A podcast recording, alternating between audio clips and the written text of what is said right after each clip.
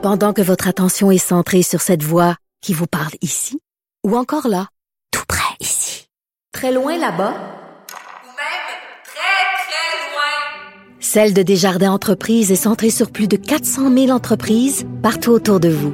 Depuis plus de 120 ans, nos équipes dédiées accompagnent les entrepreneurs d'ici à chaque étape pour qu'ils puissent rester centrés sur ce qui compte, la croissance de leur entreprise.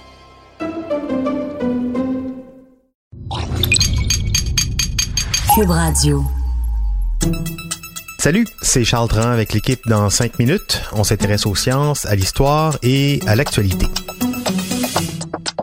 Aujourd'hui, on parle des émojis.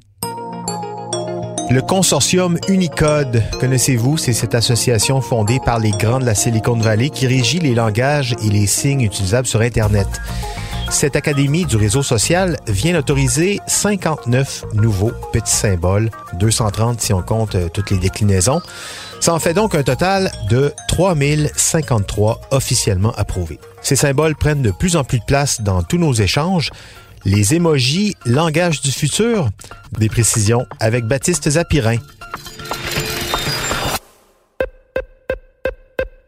La plupart de ces nouveaux emojis illustrent, c'est dans l'air du temps, hein, l'inclusion et la diversité. On trouve par exemple une chaise roulante, une prothèse, un chien aveugle. On trouve aussi un couple main dans la main, mais attention décliné en 171 versions, en variant les sexes, les couleurs de peau. Il y a un autre emoji qui montre une main faisant le signe tout petit avec le pouce et l'index. Ça peut servir à décrire toutes sortes de choses.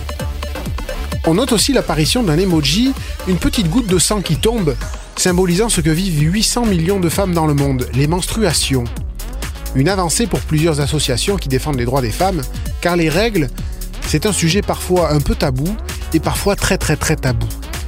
Il y a encore des pays comme le Népal où certains rituels obligent les femmes à s'exiler pendant leur saignement parce qu'on croit qu'elles pourraient contaminer la famille. Tout ça pour dire qu'un emoji, c'est un petit dessin pas innocent du tout. En montrant ce qui se passe, en transmettant des émotions, il aide à les faire accepter. Ces emojis ont évolué au fil des mœurs de la société donc, mais aussi de la technologie. Avant l'emoji, il y a eu l'ancêtre, l'émoticône, un ensemble de signes de ponctuation, de lettres et de chiffres utilisés pour créer un dessin qui exprime une émotion ou un sentiment. Émoticône, hein, émotion et icône.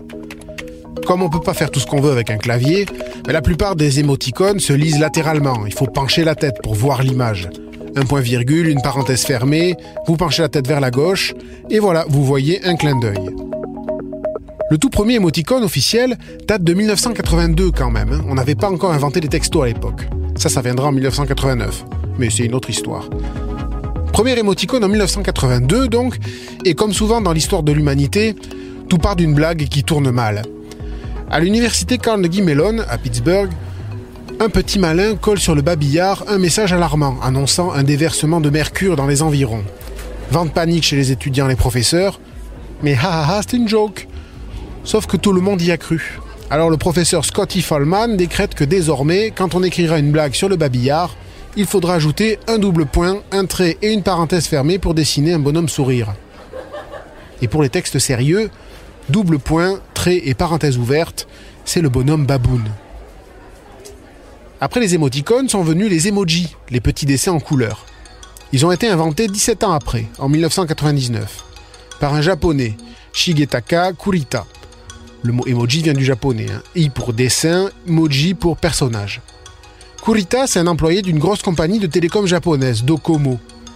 Il avait 25 ans à l'époque et il n'arrêtait pas de se disputer avec sa blonde parce qu'il s'envoyait des textos mais sans comprendre les intonations qu'il y avait derrière.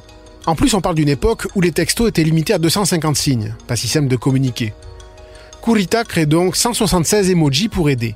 Il les dessine en un mois en griffonnant des carrés noirs sur une grille de 12 par 12 pixels. S'inspire des mangas et des kanji, les signes de la langue japonaise. On trouve des petits cœurs, les signes du zodiaque, un train, mais aussi des visages symbolisant la peur, le sourire, la déception ou l'énervement. Alors ces faces-là, elles sont juste symbolisées par quelques traits ou carrés, on n'est pas encore au fameux smiley rond et jaune mais bien d'autres seront rajoutés au fil des ans, de plus en plus raffinés, et leur usage se banalisera définitivement en 2011 lorsque Apple commence à les intégrer dans ses applications pour téléphone intelligent. Bon, mais alors les smileys dans tout ça, c'est quoi? Eh bien, c'est une forme d'emoji. Sauf que l'invention du smiley, le dessin rond et jaune qui sourit, ça date pas du téléphone. L'histoire a fait le tour du monde. hein. Le premier smiley a été dessiné par Harvey Ball en 1963 pour remonter le moral des employés d'une société d'assurance américaine. Pas de chance pour Ball, il n'a pas déposé les droits de son dessin et a gagné 0 dollar avec son idée de génie. Bonhomme baboune, bonhomme qui pleure. Il s'est fait piquer son dessin par un Français qu'il a déposé dans les années 70 et gère désormais la société Smiley, qui brasse des centaines de millions par an en touchant des droits sur à peu près tout ce qui affiche une face jaune et contente. Bonhomme sourire, bonhomme riche. Mais heureusement, cette entreprise ne réclame rien pour nos milliards de textos et courriels. Bonhomme soulagé. Bonhomme soulagé. Bonhomme satisfait, en tout cas, pour toutes ces explications. Bonhomme Baptiste, pouce en l'air et bonhomme clin d'œil. C'était en cinq minutes. Bonhomme content.